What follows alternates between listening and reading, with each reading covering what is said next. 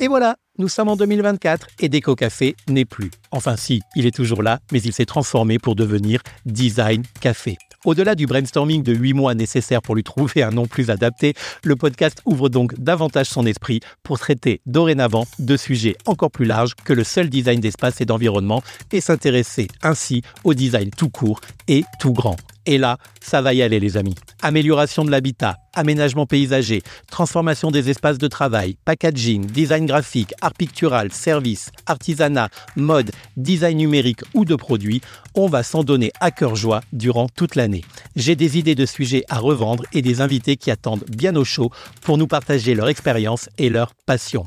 J'ai tellement hâte d'explorer pour vous et avec vous tous ces univers où la créativité est partout. Ce changement n'est pas juste cosmétique, il est fondamental, très intérieur, mais aussi très personnel. Vous le savez, si vous écoutez régulièrement cette émission, je suis dans l'année de mes 50 ans et je m'y sens vraiment très bien. Mais j'ai envie de changements structurels et fonctionnels à l'aube de cette deuxième moitié de mon existence a priori. Je touche du bois, massif, de qualité et naturel si possible. On ne se refait pas, car jusqu'à présent, j'ai toujours été chanceux. J'ai eu une enfance heureuse avec une famille et plus précisément des parents fiables, solides et aimants. J'ai eu une adolescence sans problème, en tout cas rien d'insurmontable, avec sans doute un ou deux traumatismes par-ci par-là, mais qui n'en a pas, et je m'en suis très bien remis. Un passage à l'âge adulte plutôt serein, malgré des choix que je ne ferai peut-être plus aujourd'hui, mais qui ont néanmoins participé à ma construction continue. J'ai fait les études que je voulais, j'ai exercé les activités professionnelles que j'ai choisies, je ne me suis jamais entouré de personnes malveillantes, néfastes, aujourd'hui on dirait toxiques. J'en ai croisé, bien entendu, mais je les ai toujours repérées suffisamment à temps pour ne jamais hésiter à m'en éloigner, jamais me retourner, ni le regretter. Autant que je m'en souvienne, je n'ai jamais manqué de rien. Mais n'allez pas croire pour autant que je suis né avec une cuillère en or ou même en argent dans la bouche. Pas du tout. Je n'ai jusqu'à présent jamais été riche, je ne le suis toujours pas d'ailleurs, même si ça ne me dérangerait pas d'essayer juste pour voir si c'est vraiment aussi bien qu'on pourrait le penser. Et je n'ai jamais été pauvre non plus. En tout cas, je ne me suis jamais senti pauvre. J'aurais aimé avoir plus d'argent à certains moments dans la vie, mais ce n'est pas ça, être pauvre. Je suis donc un gars normal parmi tant d'autres, au milieu des autres, mais sans aucun doute un peu plus heureux que la moyenne. Et je compte bien que ça dure ainsi. Et pour y parvenir, je vais continuer à appliquer la même recette. Faire ce que je veux chaque fois que c'est possible, sans nuire aux autres, ne m'imposer que le strict nécessaire et ne m'entourer que de personnes qui me rendent heureux. C'est un vrai travail de conceptualisation, d'expérimentation continue et de recherche d'équilibre entre le bien, le bon et l'utile, tout comme le design en fait. C'est exactement ça je redéfinis le design de ma vie continuellement, mais toujours en respectant mon environnement.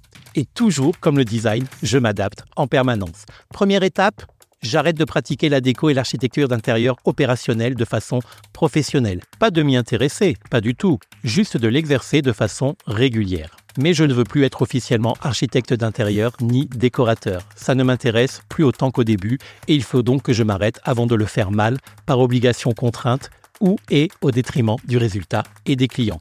J'ai adoré cet univers et je m'y suis éclaté sincèrement. Mais aujourd'hui, ce n'est plus vraiment le cas. Le métier s'est démocratisé, ça c'est très bien, généralisé, pourquoi pas, banalisé en revanche, puis selon moi, perverti. Évidemment que je ne crache pas dans la soupe et je continue à soutenir la poignée de professionnels qui font très bien leur métier cœur sur vous.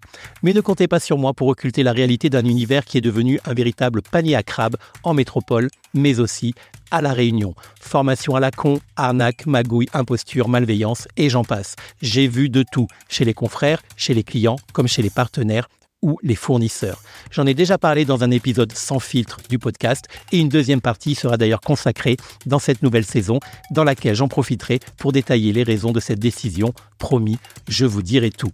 Je vous donnerai aussi très régulièrement les clés pour bien appréhender votre projet et surtout pour ne pas vous faire avoir si vous vous lancez dans un projet de rénovation, de transformation ou de décoration qui nécessite que vous fassiez appel à un professionnel. Et puis, je ne m'interdis pas d'accepter un projet waouh à l'occasion. On a toujours une bonne raison de rechausser les crampons. We'll see. Mais pour l'heure, j'ai vraiment envie de me consacrer aux cinq perspectives principales de mon épanouissement professionnel et donc indissociablement personnel. Le design, le conseil, la vente, l'écriture et la communication. Côté court, c'est le commerce, quoi qu'il arrive, avec toujours autant de passion pour les produits, les services et les clients, qu'ils soient particuliers, B2B ou B2B2C. Décorateur, décoratrice, on va se revoir et j'aurai peut-être même des annonces à vous faire.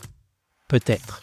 Côté jardin, eh ben c'est le podcast évidemment, ce média retardataire en France mais dorénavant en plein essor et que j'adore, que je prends un plaisir immense à écrire, à enregistrer, à monter, mixer, diffuser, promouvoir, bref, à animer et à produire pour moi et pour vous qui êtes fidèles, de plus en plus nombreux à écouter.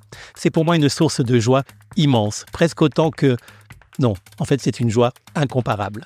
Cette année donc, toujours des invités, toujours des sujets, des objets, des coups de gueule et des coups de cœur, toujours décontractés, décomplexés, lucides et évidemment toujours réunionnais, mais vers toute la francophonie. Comptez sur moi pour continuer à mettre en l'air les richesses et les savoir-faire pays dans le milieu du design, pour vous parler de ce qui se fait ailleurs dans le monde et dans ce domaine et qui mérite d'être présenté chez nous. Et bien sûr, pour continuer à partager avec vous ma passion pour cette discipline qui n'est pas le précaré de ceux qui se la racontent ou uniquement réservé à ceux qui ont de gros moyens. À chacun son design et ça tombe bien, plus que jamais, il est partout. Bonne saison 2 à tous. À très bientôt. See you soon. Hasta muy pronto. Ci vediamo presto. Na vitement.